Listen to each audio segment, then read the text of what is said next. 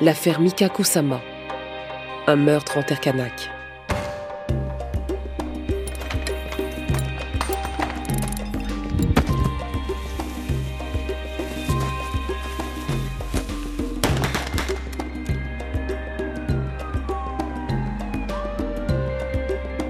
Vous écoutez Archipel du crime. Sixième épisode.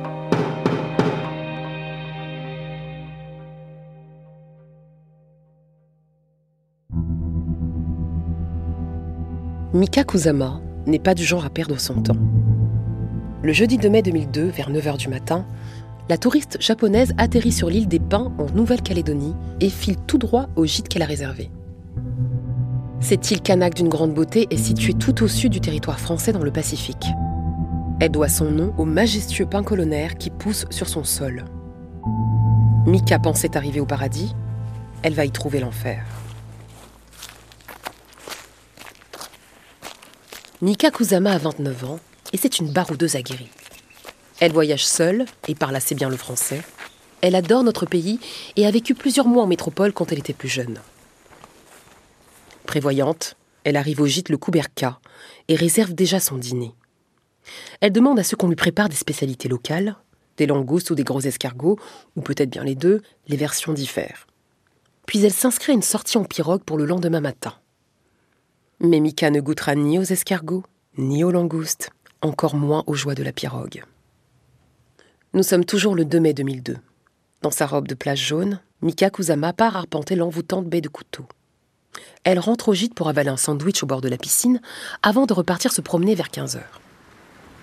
Mais le soir, on ne la voit pas à la table qu'elle avait réservée le matin même. Aurait-elle décidé de dîner ailleurs? À la nuit tombée, elle n'est toujours pas rentrée se coucher dans son bungalow. La gérante du gîte s'inquiète, elle prévient les gendarmes. Le lendemain, Mika Kusama ne se présente pas au départ de la sortie en pirogue. Les gendarmes ouvrent alors une enquête pour disparition inquiétante. Quatre jours plus tard, un cadavre, atrocement mutilé et calciné jusqu'à hauteur du bassin, est découvert sur l'île. L'enquête pour disparition se transforme en enquête pour meurtre. Madame, Monsieur, bonsoir. Avant d'aborder l'actualité liée à la réélection de Jacques Chirac, revenons sur ce fait divers macabre qui consterne toute la population de l'île des Pins. Vous le savez, le corps de la jeune touriste japonaise disparue depuis jeudi dernier a été retrouvé sur le rocher de Canumera. La jeune fille a été sauvagement assassinée. Dans le cadre de l'enquête menée sur place par la gendarmerie, deux personnes ont été interpellées ce matin à l'île des Pins. Le reportage de Gonzague de la Bourdonnais et de Christian Sfali. Le rocher de Kanumera est pour les Japonais l'un des symboles paradisiaques de l'île des Pins. Mais jeudi dernier, il devint un enfer pour Mika Kazuma, jeune et jolie japonaise de 29 ans. Après 4 heures de recherche ce lundi, c'est Charles, de la tribu voisine, qui vers midi a retrouvé au sommet du rocher interdit le corps dénudé et partiellement brûlé de la jeune femme.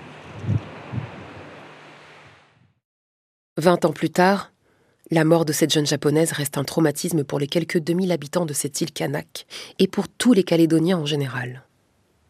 Mais autant vous le dire tout de suite, cette affaire n'a toujours pas été élucidée. C'est le cold case calédonien. Et entre l'archipel français et le Japon, le meurtre de l'île des Pins reste une plaie qui n'a jamais vraiment cicatrisé. Reprenons pas à pas. Cette année-là, L'affaire fait souvent l'ouverture des JT locaux et la une des journaux nippons. Mais étrangement, elle attire peu l'attention des médias nationaux en France. Il faut dire qu'en mai 2002, au moment du meurtre, ils étaient sans doute très occupés par la réélection de Jacques Chirac face à Jean-Marie Le Pen. Et plus tard, quand les procès se sont tenus en 2007 et 2009, ces mêmes médias de l'Hexagone étaient peut-être trop éloignés des spécificités calédoniennes de l'histoire. À commencer par ce rocher interdit, où l'on a découvert la scène de crime, le rocher de Canumera. Pour situer les choses, imaginez une sublime baie de sable blanc, avec en arrière-plan les fameux pins colonnaires qui s'élèvent vers le ciel. Ces mêmes pins qui avaient fasciné James Cook, premier Européen à avoir approché l'île en 1774.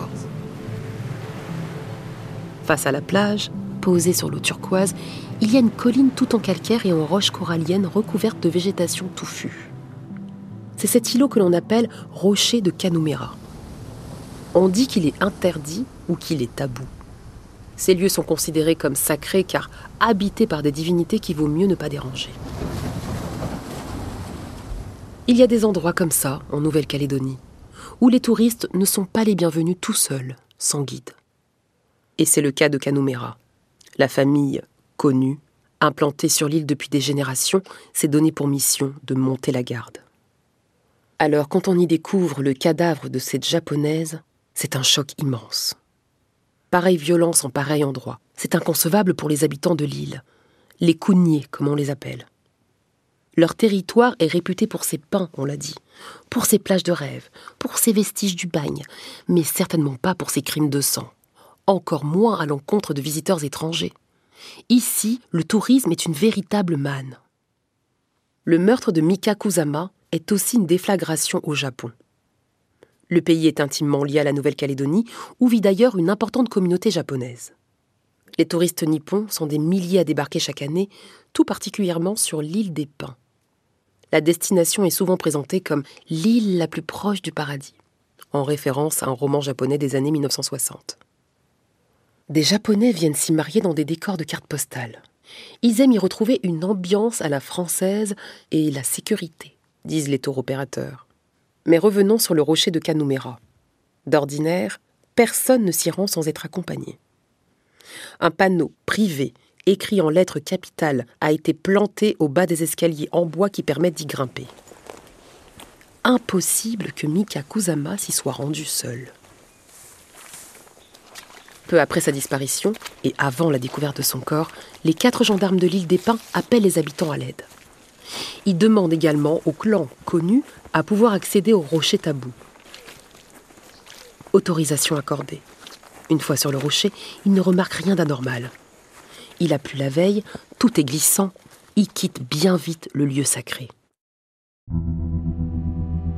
Le 6 mai, Charles, du clan Kouaté, découvre le corps et le signale aux forces de l'ordre. Quand ils y retournent tous ensemble, ce sont les mouches qui leur indiqueront l'emplacement du cadavre. Le cadavre, ou du moins ce qu'il en reste, car il est à moitié brûlé, dissimulé sous des feuilles et des branchages. L'autopsie dira qu'au vu de la décomposition avancée, le corps a pu séjourner environ trois jours en atmosphère humide et chaude. Les aiguilles de la montre de Mika Kusama sont restées bloquées sur 6h21, sans doute à cause des flammes. Mais il est impossible de connaître l'heure exacte de sa mort. Il n'y aura pas d'enquête entomologique, pas d'analyse des traces autour. Et pour cause, un seul technicien d'investigation criminelle arrivera tardivement sur les lieux et sans le matériel adéquat. La scène de crime, elle, ne sera jamais gelée, comme on dit dans le jargon. Des curieux se rendent sur place. Des indices précieux ont sans doute été perdus. A-t-elle été violée? Pourquoi, comment? Et par qui a-t-elle été tuée? C'est tout l'objet de l'enquête menée depuis hier par une quinzaine d'hommes de la brigade de recherche de Nouméa, aidés de gendarmes mobiles et de la brigade de l'île des Pins. Mais pour les cougniers de la tribu environnante, ce meurtre ne peut être que l'œuvre d'un malade. Mais une chose saute aux yeux des enquêteurs. Des cailloux ont été disposés autour de la victime. Serait-ce un crime rituel? C'est impossible. Toute la littérature anthropologique montre que ça n'existe pas dans le Pacifique Sud. Cette piste est très vite écartée. Les Cougniers, les habitants de l'île des Pins, ont d'ailleurs très vite fait savoir par la voix de leur chef de clan que ce drame n'avait rien à voir avec leur tradition et qu'ils partageaient la douleur de la famille nippone. Comme cela se fait souvent en Nouvelle-Calédonie, ils organiseront une cérémonie et offriront une coutume, en l'occurrence des étoffes et de l'argent, aux parents et aux frères de Mika Kusama. Ces derniers sont en effet arrivés du Japon pour se recueillir sur le rocher de Kanumera. Sur les conseils des enquêteurs, ils ne verront pas le corps méconnaissable de la jeune femme. L'autopsie va révéler qu'elle a subi de nombreux coups ayant causé des fractures des côtes, mais aussi à la tête, largement écrasé à droite, ce qui aurait entraîné la mort supposée rapide de la victime. Impossible de savoir si Mika Kusama a été violée, la partie inférieure de son corps ayant été brûlée. Ses affaires, à savoir une serviette de plage, une canette de bière Cronenbourg, deux mégots de marque japonaise Mile 7 et un appareil photo, seront trouvés dans un trou plus loin sur le rocher. Sans preuve Ni mobile, ni témoin, difficile de déterminer qui est derrière ce drame. Mais le temps presse. Les professionnels craignent l'arrêt total du tourisme japonais et les autorités diplomatiques nippones font pression pour que l'enquête aille plus vite. Dès le 7 mai, au lendemain de la découverte du corps, deux frères du clan connu sont arrêtés. Ambroise, 43 ans, que tout le monde appelle Didyme, et Antoine, 37 ans. Le premier est sculpteur et musicien, le deuxième agriculteur. Ce sont eux les gardiens autoproclamés du rocher depuis les années 1990. Pour les enquêteurs, Ambroise et Antoine Connu sont les coupables tout désignés. Ils ont l'un et l'autre un casier judiciaire bien rempli. Par le passé, ils ont déjà molesté des touristes japonais qui ont voulu se rendre sur le rocher tabou.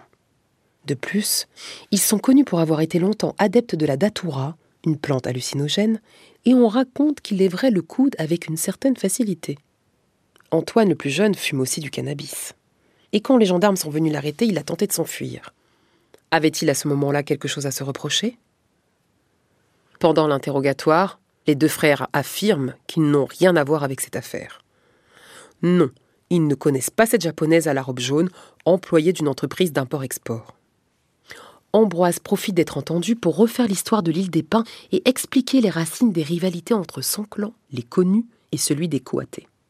Au sortir de la colonisation, après la Seconde Guerre mondiale, les Coatés auraient récupéré plus de terres que les connus, qui se seraient sentis spoliés. Pour les connus, s'octroyer le rocher de Canumera aurait permis de laver cette injustice. Ni Ambroise ni Antoine n'avouent quoi que ce soit. Ce qui n'empêche pas les gendarmes, le 9 mai 2002, de les mettre en examen pour homicide volontaire et de les incarcérer. Lors d'une prise de parole devant un parterre de journalistes, dont beaucoup sont venus du Japon, le premier substitut du procureur soulignera les incohérences des deux suspects, tout en précisant qu'il n'y a aucune preuve irréfutable de leur implication. Nous n'avons pas d'aveu pour l'instant, nous n'avons que des présomptions. Les, donc les deux frères soupçonnés, les gardiens du fameux rocher de Canumera, ont été placés sous mandat de dépôt par le juge des libertés et de la détention, bien que contestant les faits. Le lendemain, le 10 mai, l'arme du crime est retrouvée. Enfin, les armes du crime. Deux gros blocs de corail ensanglantés sont découverts sur le rocher. On procède à l'analyse ADN. On retrouve bien celui de Mika Kusama, mais pas celui des frères connus. Les preuves manquent toujours à l'appel. C'est sur la base de ces fondements bien légers qu'Ambroise et Antoine Connu vont passer des années enfermés au camp Est, la prison calédonienne située à Nouméa, à une centaine de kilomètres de l'île des Pins. L'instruction va se poursuivre laborieusement et de façon peu rigoureuse, au point que le procès, prévu en 2005, sera décalé. Pour l'avocat d'Ambroise, maître Jean-Jacques Desvart, le dossier est très fragile. Il explique pourquoi dans un sujet diffusé par RFO Nouvelle-Calédonie en août 2005. Bah, il faut revoir l'affaire parce qu'il y a un certain nombre d'éléments qui n'ont pas été examinés et il ne faut pas oublier que ces deux hommes clament leur innocence depuis le début du dossier. Or, il s'est trouvé qu'un supplément d'information a été ordonné puisque des éléments n'ont absolument pas été exploités, notamment les expertises ADN, notamment l'exploitation de photos. Et bien évidemment, lorsqu'on est confronté à deux hommes qui clament leur innocence, il est indispensable dans un tel dossier eh bien, de s'assurer de toutes les conditions d'une bonne justice. Autre exemple de zone d'ombre non élucidée, l'heure précise de la mort de Mika Kusama n'a pas été déterminée. Le lieu exact de son décès, car deux jours avant la découverte de son corps, des gendarmes et des cougniers avaient visité le rocher. Des interrogatoires qui concernaient d'autres suspects et qui ont été vite abandonnés. Et une fête de l'autre côté du rocher le soir supposé du meurtre et qui n'a pas donné lieu à une investigation des enquêteurs. Pour l'heure, les avocats demandent de nouveau la mise en liberté d'Antoine Connu au même titre que son frère. Sur ce point, les avocats obtiendront gain de cause. Ambroise sera remis en liberté après trois ans derrière les barreaux, puis ce sera le tour d'Antoine après trois ans et demi d'enfermement. Mais il reste interdit de séjour sur l'île des Pins et éloigné de leur famille. Le comité de soutien des deux accusés dénonce cet exil forcé. Leurs proches, ils vont les retrouver à l'ouverture de leur premier procès le 27 novembre 2007. Le père et la mère de la jeune touriste ont également fait le déplacement depuis le Japon pour y assister. Procès événement en Nouvelle-Calédonie, une centaine de témoins, huit experts, au moins 15 jours d'audience. Les frères connus sont depuis hier devant la cour d'assises de Nouméa. Après cinq ans d'instruction, ils comparaissent pour le meurtre d'une jeune touriste japonaise sur l'île des Pins. Ambroise et Antoine Connu comparaissent libres. Ils le sont respectivement depuis trois et deux ans. Les accusés, en tout cas, ont toujours clamé leur innocence et c'est bien ce que leurs avocats comptent démontrer. C'est un dossier complexe qui attend les jurés, une affaire sans témoins, sans preuves matérielles, sans aveux, mais aussi sans alibi. Les deux semaines du procès ne seront pas de trop pour tenter de faire toute la lumière sur ce drame. Les échanges pendant deux semaines sont très tendus. Antoine Connu se montre agressif. Pour l'avocat de la famille de Mika Kusama, comme pour l'avocat général, ça ne fait aucun doute. C'est lui le coupable. Son frère Ambroise, innocenté par plusieurs témoignages, se serait contenté de lui donner un coup de main pour dissimuler le corps. Antoine aurait cherché une femme. Il serait tombé sur la jeune japonaise qui voyageait seule ce 2 mai 2002. Il lui aurait fait visiter le rocher, elle aurait refusé ses avances, il l'aurait tuée. D'ailleurs, n'est-il pas infichu de dire ce qu'il faisait ce jour-là entre 15h30 et 18h21, heure à laquelle la montre de la jeune femme s'est arrêtée? Et les experts psychiatres n'ont-ils pas vu en Antoine un profil de psychopathe incapable de faire face à la frustration? Enfin, qui d'autre que les frères connus monte sur le rocher? répétera l'avocat général. Alors on manque peut-être de preuves, mais pour lui, ça reste l'hypothèse la plus plausible. Du côté de la défense, on s'insurge contre l'enquête bâclée et l'absence d'éléments matériels. On pointe toutes les pistes qui n'ont pas été explorées. Plusieurs témoins disent avoir aperçu Mika en compagnie d'un homme blanc le 2 mai sans que personne n'en sache plus sur ce mystérieux européen. Et quid des 85 militaires en repos sur l'île des Pins, logés non loin du rocher de Canumera et dont on n'a que très vaguement reconstitué l'emploi du temps. Bouquet final du procès. La défense fait venir une poignée de témoins surprises qui s'expriment pour la première fois. Tous affirment avoir vu Antoine connu à Vao, à l'autre bout de l'île, à l'heure supposée du drame. Mais pourquoi l'accusé n'a-t-il donc pas mentionné cet alibi plus tôt? Parce que la première fois qu'on lui a demandé son emploi du temps du 2 mai 2002, c'était 18 mois après les faits, plaident ses avocats. Qui se souvient avec précision de ce qu'il a fait il y a 18 mois? Sans compter que le quotidien d'Antoine consiste à travailler au champ et aller à la pêche. Sa vie rythmée par le soleil, il ne se fie pas à une montre, il n'emporte pas. Un témoignage troublant sème toutefois le doute sur la culpabilité d'Antoine connu. C'est celui de Frédéric Cateux. Il est décrit comme schizophrène et il est sous traitement médical. Mais sa version n'a jamais varié. Il dit avoir aperçu Mika Kusama en compagnie d'Antoine connu le matin du drame. Elle portait une robe jaune, elle parlait français, dira-t-il à l'audience.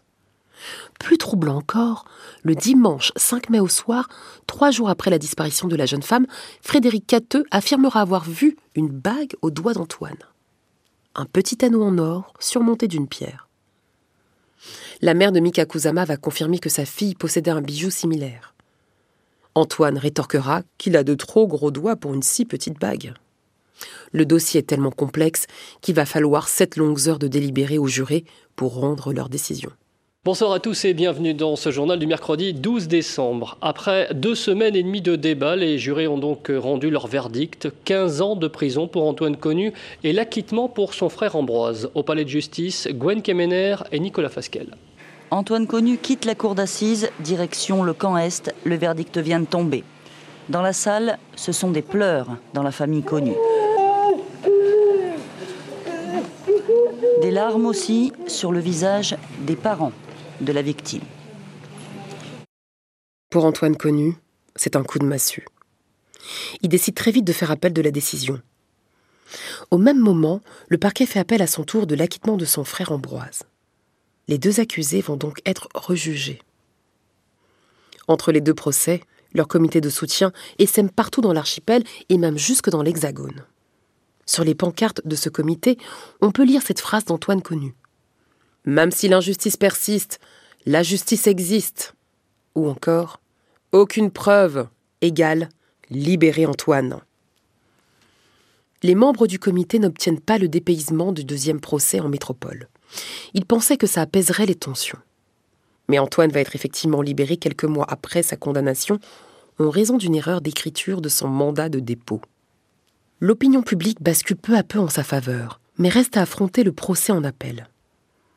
Lorsqu'il s'ouvre, en avril 2009, Antoine Connu se montre plus calme et moins brouillon qu'en première instance. Il contrecarre les questions répondant par des ⁇ C'est votre manière de voir les choses, c'est votre interprétation ⁇ Les débats porteront longtemps sur une pièce à conviction peu convaincante. Jugez plutôt.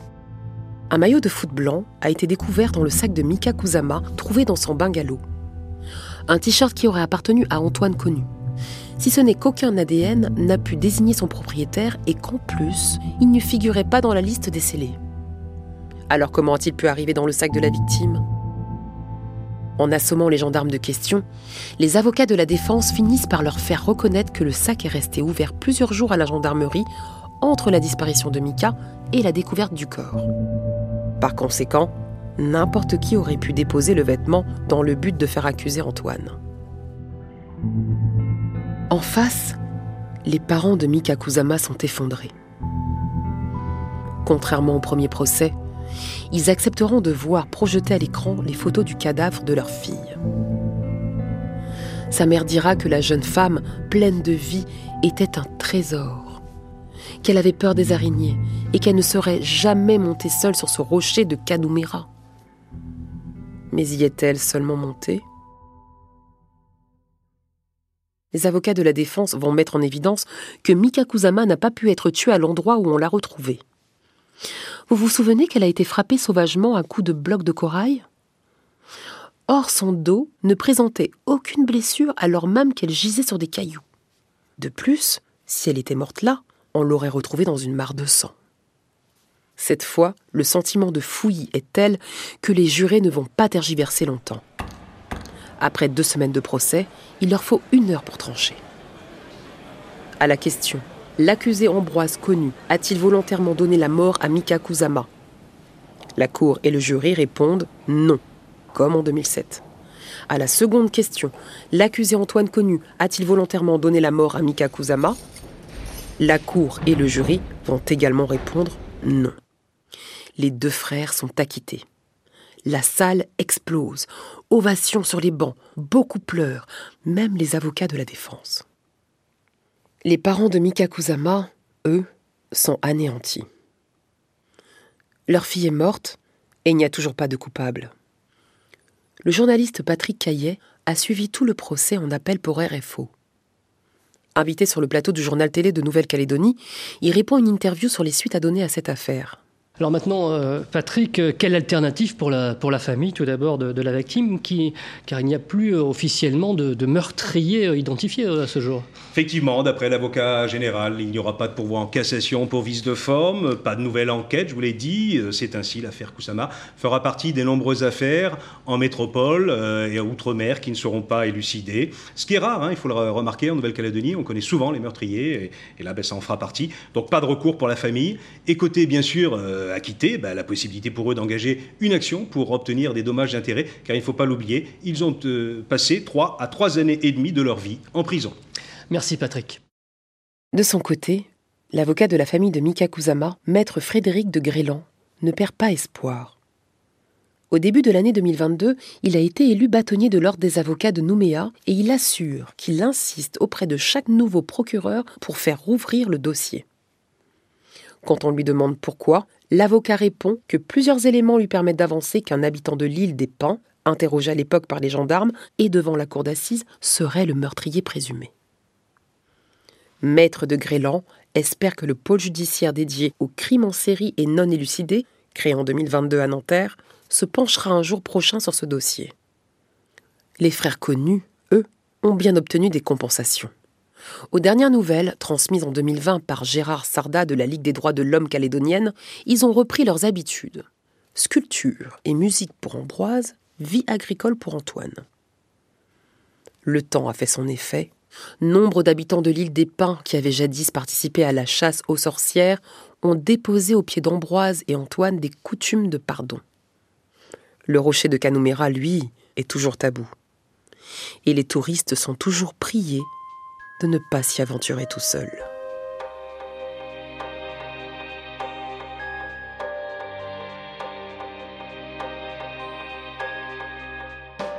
Vous venez d'écouter Archipel du crime.